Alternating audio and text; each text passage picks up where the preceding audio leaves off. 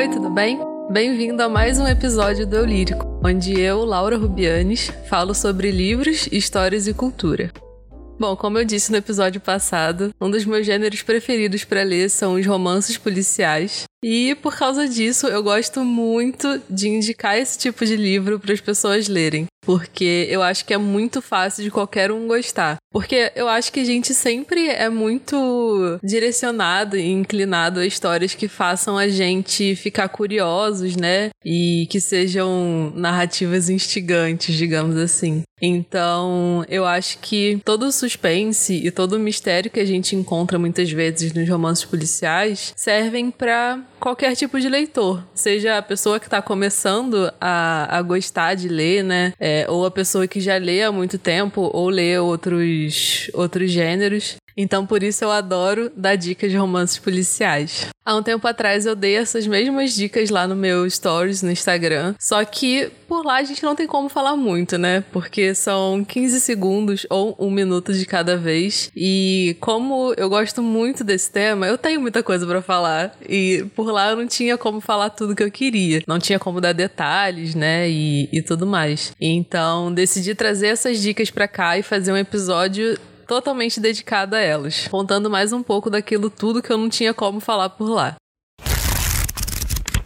O primeiro livro da lista é Cordialmente Cruel, da Maureen Johnson. Ele é um pouco mais diferente dos outros que eu vou falar a seguir, porque ele é uma leitura muito mais leve do que eu tô acostumada a ler. Esse livro é muito legal para quem gosta das histórias do John Green, por exemplo. Nesse livro, a gente tem a protagonista Steve, que é uma adolescente normal, que estuda numa escola normal, só que ela é chamada para estudar no Instituto Ellingham. É uma escola especial para crianças muito inteligentes, que fica em Vermont, na costa leste dos Estados Unidos. Perto de Nova York, né, por ali. Um detalhe é que a Steve ama romances policiais, gosta muito de histórias de crimes reais, inclusive me identifiquei muito com ela nessa parte.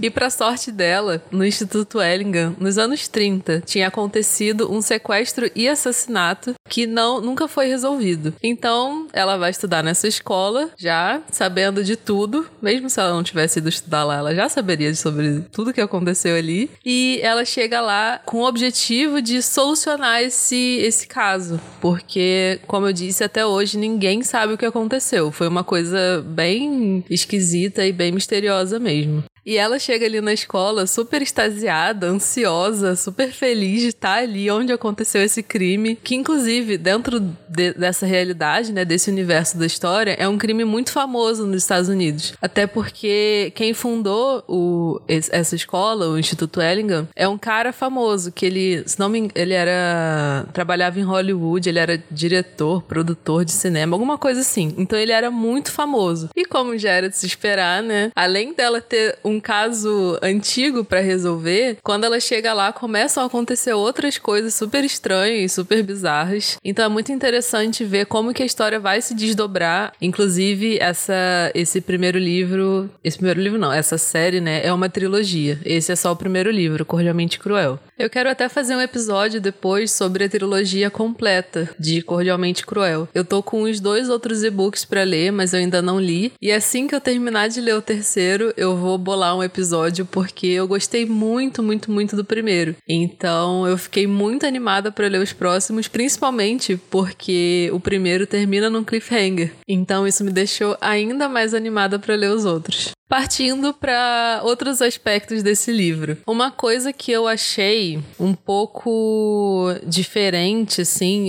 que é uma coisa que eu não esperava, é que só a partir de certo ponto desse livro a gente começa a saber das coisas que vão acontecer ali pro, pro enredo uh, chegar num clímax e tudo mais. Porque o que a gente começa sabendo nessa história é mais sobre a escola, é, a fundação, sobre o, o crime, né? Que aconteceu nos anos 30, os capítulos são meio intercalados, né, presente e passado, porque a gente tem que saber pro desenvolvimento da história o que que aconteceu na noite do crime e antes e depois do crime também. Então é importante a gente saber disso e os capítulos são intercalados. É, a gente sabe muito sobre o dia a dia dos alunos, sobre as aulas deles, sobre inclusive o trabalho, é, como se fosse um trabalho de conclusão de curso, assim, tipo uma monografia, não uma monografia, porque eles podem fazer um projeto diferente também vídeo e tal. E o projeto da Steve é justamente resolver, solucionar esse crime que aconteceu décadas antes. Só que a autora focar nesses aspectos, né, de dia a dia da escola, as aulas, tudo mais, foi uma coisa muito interessante para mim. Era uma coisa que eu adorava ler em Harry Potter. eu adorava saber sobre, sei lá, as provas deles, o que, eles faziam entre as aulas, eu achava muito legal. Então, por isso eu achei muito legal isso nesse livro. Outro ponto também que é, eu achei muito parecido com Harry Potter é a escola em si, porque é uma escola muito, muito antiga, né, como já deu para perceber, porque o crime aconteceu nos anos 30. É uma construção muito antiga, né? Tudo lá é muito, muito antigo. De novo, quantas vezes eu falar antigo agora? Então, é uma escola interna. A gente tem as casas onde os, os alunos moram. Cada casa tem um grupo de alunos, deve ser tipo uns 20 alunos por casa, mais ou menos. E cada casa tem o professor que, que toma conta, né, dos alunos, tem o toque de recolher deles lá e tudo mais. Só que diferente de de Hogwarts, essas casas não são não são decididas por um chapéu seletor ou alguma coisa do tipo. É uma coisa bem mais aleatória, sabe? E na narração também a gente descobre algumas coisas sobre o terreno da escola que são meio misteriosas, assim. A autora conta que quando o dono da escola pediu para aquele lugar ser construído, ele deu total liberdade para os arquitetos, engenheiros, enfim, construírem aquilo ali. Então tem túneis secretos, tem várias coisas assim que inclusive é uma coisa muito importante na história, tanto no terreno quanto na casa principal, que é a casa do, do Albert Ellingham, né? Que é o cara que, que mandou construir, que é o dono da instituição e tudo mais. Então tem passagem secreta, tem túnel secreto, tem várias coisas assim. Porque o lugar onde fica a escola é Vermont que é um lugar que é como se fosse uma serra, assim, é bem no alto, é muito frio e tem muita floresta densa, floresta, assim, florestas enormes. No terreno da escola existe, né, uma parte dessas florestas e a gente fica sabendo que existem estátuas meio macabras no meio da, da floresta, assim, é dentro da escola, entre os caminhos que levam de um prédio para o outro. Eu acho essa construção, de, esse tipo de construção de, de ambiente, assim, um ambiente ambiente físico muito interessante. E é uma coisa que eu gostei muito também. Ah, outra coisa bem legal na, na história é que a gente vê muita referência de romances policiais. Como eu disse, a Steve é uma menina que ama esse tipo de história. Então, como a gente tá dentro meio que da cabeça dela, a gente tem muitas referências de Agatha Christie, Sherlock Holmes. Então, quem lê essas histórias vai pegar as referências. Isso é muito, muito, muito legal. Agora o clima vai ficar um pouco mais pesado por aqui, porque eu já saí da, da indicação mais leve que eu tinha. As minhas próximas indicações são de um autor que eu gosto muito, que eu fui descobrir só ano passado, mas desde então eu já li alguns livros dele e trouxe para indicar aqui. Esse primeiro livro que eu li dele me deixou, nossa, sei lá, eu não sei nem explicar, porque o final é um daqueles finais que você fica parado e fica pensando, meu Deus, Deus, o que, que eu acabei de ler. E aí você fica pensando na história toda de novo, só que pensando também nas informações que você aprendeu no final do livro. Então, assim, é, é, uma loucura. Esse primeiro livro que eu li dele se chama Apenas um Olhar e foi um dos meus livros preferidos do ano passado. É um daqueles livros que eu indico para todo mundo. Em Apenas um Olhar, a gente conhece a Grace Lawson, que um dia colocou umas fotos para revelar. Essa história se passa, acho que nos anos 90, então por isso que ela mandou revelar as fotos. E quando ela vai ver o resultado, né, em,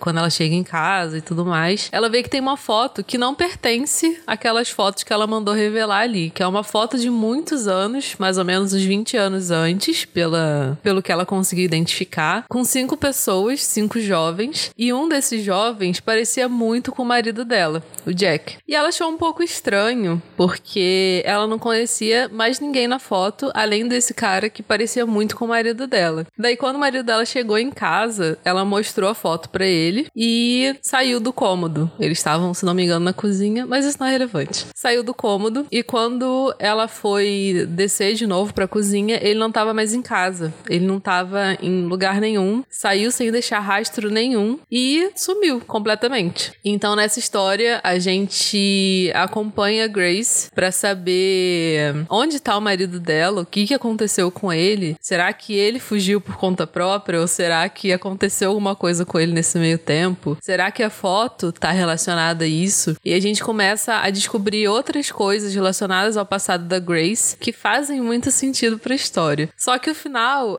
eu não sei nem o que dizer. O final é uma coisa que você não tava esperando, ou pelo menos eu não tava esperando, assim, nada. Menos 30% daquilo ali eu tava esperando. Então por isso que eu gosto tanto desse livro. Eu achei o final, nossa, incrível. Depois de ler apenas um olhar, eu fiquei muito curiosa para ler outras coisas do Harlan Coben. Aí eu fui atrás de Não Conte a Ninguém, que é um livro muito famoso dele, que inclusive tem um filme que é de 2006. Nele a gente tem um ponto de vista do David Beck, que é um médico, e anos antes, oito anos antes, ele e a esposa sofreram um ataque durante uma comemoração de uma data deles num lago, e ele foi golpeado e caiu no lago inconsciente, e a esposa dele foi raptada e assassinada por um serial killer. Só que aí, oito anos depois do crime, que é quando a gente tá lendo o livro, o tempo em que se passa o livro, né? A polícia reabre o caso porque a, eles acharam dois corpos enterrados nesse mesmo lugar onde aconteceu esse ataque deles. Enquanto isso, o David recebe um e-mail com uma mensagem que só poderia ser da esposa dele e de mais ninguém. Então ele começa a ter várias dúvidas. Será que ela realmente morreu? Será que, tipo, o que aconteceu com ela? Então ele começa a ter várias dúvidas, porque até então ele achou que ela estava morta, né? Só que depois que o caso foi reaberto, o FBI tá considerando ele como o principal suspeito da morte da esposa dele. E ele vai ser perseguido, né? Aquela coisa toda. Só que ele vai tentar encontrar a esposa dele no meio de tudo isso e vai ser uma loucura. Esse livro, apesar dele ser muito famoso, eu não achei tão legal assim. Eu achei apenas um olhar muito melhor. Assim, não conte a ninguém é muito legal, mas apenas um olhar é muito melhor. Eu acho que eu esperava muito de Não Conte a Ninguém, porque como eu fiquei muito impressionada com apenas um olhar, eu achava que o, um dos livros mais famosos do Harlan Coben, que é Não Conte a Ninguém, fosse ser infinitamente melhor que apenas um olhar, que ia ser mais surpreendente, que ia me deixar muito mais curiosa. Só que foi um pouco o contrário, assim, me deixou um pouco decepcionada. Mas não é um livro ruim, por isso que eu tô indicando ele aqui hoje. Se você for ler os dois, você pode ler Não Conte a Ninguém e depois você lê apenas um olhar, tá bom? Um outro livro dele que eu li recentemente foi Quebra de Confiança. É o primeiro livro do detetive Myron Bolitar, que é um detetive que é bem recorrente nas histórias do, do Alan Coben. Tipo o Poirot é da Agatha Christie, o, o Myron Bolitar é do, do Alan Coben. E eu nunca tinha lido nada do Myron Bolitar, porque até então só tinha lido dois livros do, do Harlan, né? Mas todo mundo diz que as histórias do Myron Bolitar são muito legais. E eu vou concordar muito, porque a história é realmente muito boa e o personagem também é muito bom. Assim, ele é um pouco diferente do que eu imaginava, mas diferente de um jeito positivo, sabe? Ele é um cara que se formou em direito em Harvard e depois de ter se formado, jogou basquete por um tempo, só que por conta de uma lesão ele teve que se aposentar do basquete e aí ele foi trabalhar no FBI. Ele foi um agente do FBI e depois de também se aposentar do FBI, ele foi ser agente esportivo, né? Agente de atletas. E aí que a história começa, porque um dos clientes mais recentes do Myron, que chama Christian, teve a noiva assassinada assassinada mais ou menos uns dois anos antes do, da história do livro. E de repente ele recebe em casa uma revista em que ele começou a folhear e numa das páginas viu uma foto dela num anúncio de prostituição. Então começa a investigação do Myron para saber o que, que realmente está acontecendo com aquilo ali, porque ele se interessa, né, como ex-agente do FBI, ele se interessa pelo que está acontecendo e ele quer ajudar esse cliente dele, né, porque como foi uma coisa muito repentina a, a morte da, da noiva dele, ele fica meio, assim, paralisado com a situação. Então ele quer saber o que tá acontecendo ali, que inclusive é uma coisa que vai afetar a carreira dele no futebol. Por isso que o Myron vai atrás disso tudo. E a gente tem também a ajuda do amigo dele, que é o Win, que é um cara muito peculiar, digamos assim. Se é que eu posso chamar ele de peculiar, porque. Enfim, eu não, não posso dar detalhes, porque pode ser spoiler. Quebra de confiança eu achei muito parecido com Não Conte a Ninguém. Porque é aquele negócio, né? De que a esposa morreu e anos depois o, o cara recebe alguma mensagem ou algum sinal de que ela pode estar viva. O desenrolar da narrativa e a história em si são, assim, completamente diferentes. Mas a premissa é basicamente a mesma. O que me faz achar que é uma construção de história um pouco preguiçosa, assim, sabe? Mas é muito, muito, muito bom esse livro. Eu achei Quebra de Confiança bem mais legal que Não Conte a Ninguém. Vale falar que Quebra de Confiança é um livro que lida com assuntos relacionados a estupro. Então, se você tem algum tipo de gatilho relacionado a esse tipo de violência, eu recomendo que você não leia essa história.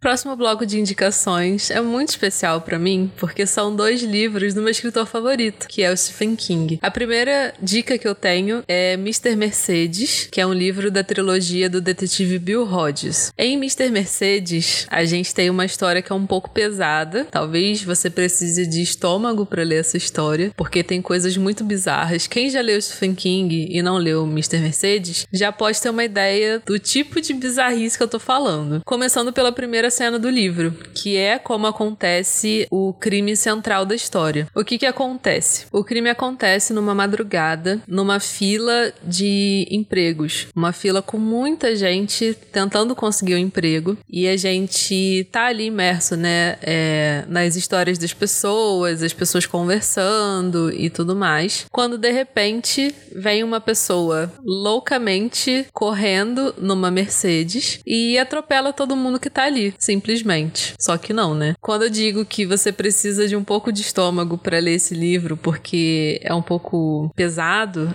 essa primeira cena do livro, que é contando como que aconteceu o crime e tudo mais, é meio que o principal motivo, assim, porque é muito descritiva. Ai, eu, eu não posso. Eu não posso contar porque é, é muito pesado. Eu não consigo contar. Então fica o suspense para quando você for ler, você não saber o que vai acontecer. Mas enfim, continuando. Nessa história, a gente tá do lado do detetive Bill Hodges, que na verdade é um detetive aposentado da polícia, que lidou com esse caso do assassino da Mercedes quando ele ainda trabalhava, né, na força. Só que o caso nunca foi solucionado. Eles nunca conseguiram pegar o assassino, apesar de, de ter algumas pistas e tal. E ao mesmo tempo que a gente tá do lado do Bill, alguns capítulos são intercalados com o ponto de vista do assassino assassino. Então o que vai acontecer? O Bill vai receber uma carta do assassino e eles vão começar a se comunicar. O assassino vai mandar pistas para ele e tudo mais. E a gente vê ele fazendo tudo isso. E dá muito nervoso, porque como a gente tá sabendo o que, que o assassino tá fazendo enquanto isso, a gente sabe onde ele tá, é, quais são as táticas dele para ficar perto do Bill, né? Porque ele quer meio que, que espionar o Bill. Daí a gente vê que ele tá muito perto e o Bill não tem a mínima ideia ideia disso. E nossa, é. Ai, dá muita aflição. E esse livro é muito bom. Inclusive, tem uma personagem que é a Holly, que aparece em outro livro do Stephen King, que é a minha próxima indicação, que é Outsider. Outsider foi um dos últimos lançamentos do, do Stephen King, em que a gente tem uma história onde acontece o assassinato brutal de uma criança de 11 anos, um menino, numa cidadezinha no interior do Maine, como não poderia ser diferente para o Stephen King. O nome da cidade é Flint City. E o principal suspeito, que na verdade não é tão suspeito assim, porque a polícia basicamente tem certeza de que foi ele, se chama Terry Maitland, que é treinador da Liga Infantil de Beisebol, professor de inglês e pai de duas filhas. E como é uma cidadezinha muito pequena, no interior, né, do, do estado, todo mundo se conhece. Então todo mundo sabia quem era ele. Só que aí que esse livro fica um pouco diferente das outras indicações que eu dei por conta conta da pegada sobrenatural. O Terry não estava na cidade quando o assassinato foi cometido, inclusive o álibi dele é o lançamento do novo livro do Harlan Coben. Ah, eu amo quando essas coisas acontecem, essas referências. Então o Terry quer provar que ele não teria como ter cometido esse crime e ele vai se juntar a Holly, que é detetive particular, e eles vão descobrir o que, que aconteceu para todo mundo achar que foi ele que cometeu esse crime, que tinha provas de DNA.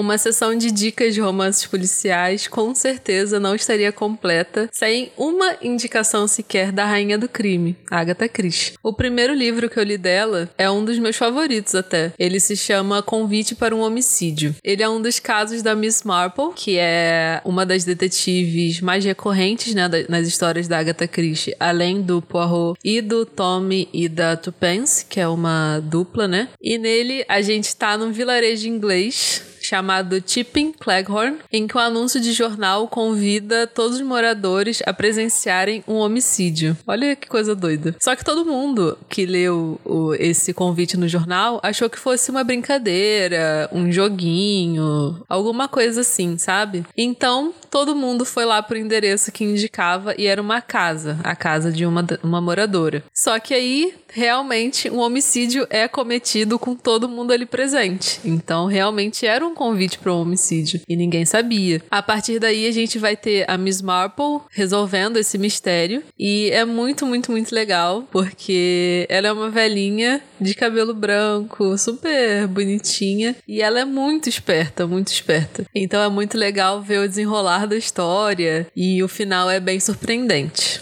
Minha segunda indicação é Morte no Nilo, que vai sair filme, inclusive, dele daqui a pouco. Eu não sei para quando eles colocaram. Eles adiaram a, a estreia, acho que seria esse ano, e eles colocaram pro ano que vem. E essa é uma das histórias do detetive Poirot. Ele tá indo embarcar em um cruzeiro pelo Rio Nilo, só que no meio da viagem, uma das mulheres que tá ali no cruzeiro é assassinada com um tiro. Então o Poirot vai entrar em ação, né? Claro. Ele não ia deixar de solucionar um crime que aconteceu aconteceu em alto mar do nada. E é muito legal ver ele solucionando o crime e conversando com as pessoas, porque ele monta tipo um escritóriozinho assim na cabine dele no navio. Aí ele recebe as pessoas, é, é bem legal. O final é muito, muito, muito bom. Como a Agatha Christie sempre faz, né? Perfeito. E a próxima indicação é o livro mais famoso da Agatha Christie no mundo inteiro. Ele já vendeu mais de 100 milhões de cópias e é um dos livros mais vendidos de todos os tempos, que é E Não Sobrou Nenhum.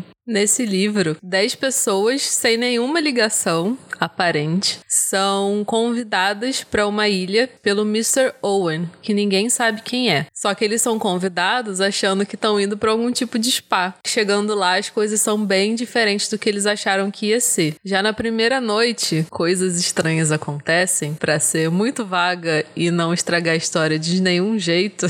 e todo mundo fica desconfiando um do outro. E aí eles estão trancados nessa ilha, na, numa casa nessa ilha, sem comunicação com com, a civilização, né, digamos assim, porque tá tendo uma tempestade muito forte e eles não conseguem se comunicar de nenhum jeito. Então, com todas as coisas bizarras que começam a acontecer, todo mundo fica se perguntando, tipo, quem é esse Mr. Owen? Será que eu conheço ele? Ele me conhece? De onde que ele me conhece? Tem mais alguém aqui na ilha além de nós todos? Quem é o assassino? Porque existem mortes. Por que que isso tudo tá acontecendo? E quem teve a capacidade mental de orquestrar um crime tão complexo. Não é à toa que esse livro é um dos mais vendidos do mundo. E a Agatha Christie já disse que de todos os livros que ela já escreveu, esse foi o mais difícil. Próxima indicação e penúltima da lista, temos O Assassinato no Expresso do Oriente. É mais uma história do Poirot, que é meu detetive preferido da Agatha Christie, e começa com o Poirot tendo que voltar correndo para Londres, porque ele recebeu um telegrama no hotel que ele estava na Turquia, dizendo que ele precisava voltar imediatamente. Então, ele embarca no Expresso do Oriente. Só que assim como em Morte no Nilo, ele não esperava que algo tão estranho fosse acontecer naquela viagem. No meio do caminho, quando eles estavam passando pela Iugoslávia, começa uma nevasca muito forte e o trem tem que parar, porque não teria como continuar nos trilhos, né? Então, durante uma madrugada, um dos passageiros foi assassinado. E aí, quem vai lá querer solucionar o mistério? O Poirot, óbvio. Esse livro teve uma adaptação recente pro cinema, né, que eu assisti e achei bem fraca comparada com o livro. Para um filme policial é bem legal, só que para fazer uma comparação com o livro, eu acho bem ruim, porque o estilo de narrativa que a Agatha Christie constrói com o Poirot, em que ele vai juntando todas as peças e não fala para ninguém, e a gente tem o narrador que geralmente é um narrador personagem, né? Geralmente é o Hastings. Eu não lembro quem é o narrador no Assassinato Expresso do Oriente, mas a história se desdobra do mesmo jeito, né? A narrativa. Ele vai juntando todos os, os pedaços do quebra-cabeça, conversando com as pessoas, e ele guarda tudo para si, para ir nas últimas três páginas do livro ele despejar tudo aquilo em cima de você e você ficar, meu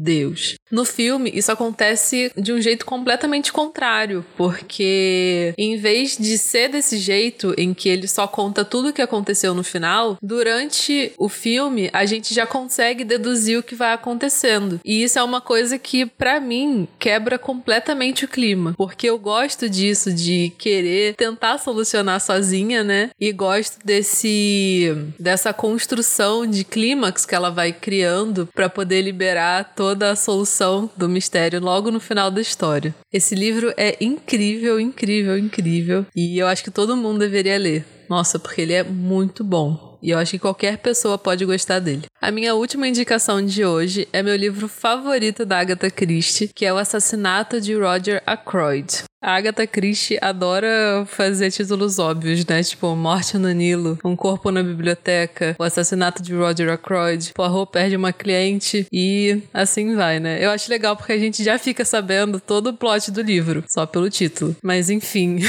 esse é um daqueles livros que você chega no final, tipo apenas um olhar, que você chega no final, você descobre uma coisa que faz você repensar na história inteira com outros olhos. Como o título do livro já denuncia anuncia pra gente a morte da vez é do milionário Roger Ackroyd. O assassinato dele acontece com uma adaga tunisiana, que é um objeto da coleção particular dele, que é uma coisa importante para a história, e é um objeto muito raro. Então, só poderia ser dele aquela adaga. E por coincidência, o Poirot estava passando férias nessa cidade onde aconteceu o assassinato e mais dois assassinatos antes do Roger Ackroyd. E uma das moradoras é, conversa com ele, pede ajuda do Poirot para solucionar esse crime e também dos outros dois que aconteceram antes. A história é narrada pelo médico da cidade, que é o Dr. Shepard, e é muito interessante ver a relação dele com o Poirot, porque é muito diferente da narração de outros livros do Poirot, porque normalmente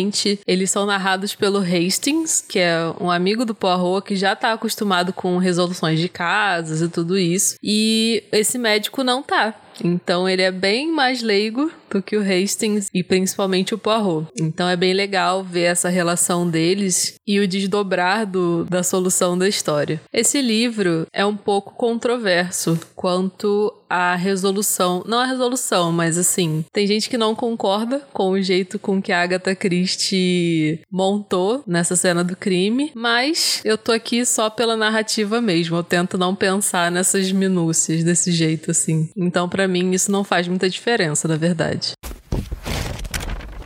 Essas foram minhas indicações de romances policiais, alguns dos meus livros favoritos de autores que eu amo muito. Se você tiver alguma indicação para me dar de algum livro que você acha que eu vá achar interessante ou que eu vá gostar, pode falar comigo lá nas minhas redes sociais, no Instagram ou no Twitter. Os dois são @laurarubianes. Eu vou deixar tudo linkado na descrição desse episódio e a gente vai conversando por lá. Também vou deixar linkado na descrição todos os livros que eu falei aqui, pro caso de você querer comprar algum deles. Eu vou ficando por aqui. Beijo e até a próxima. Tchau.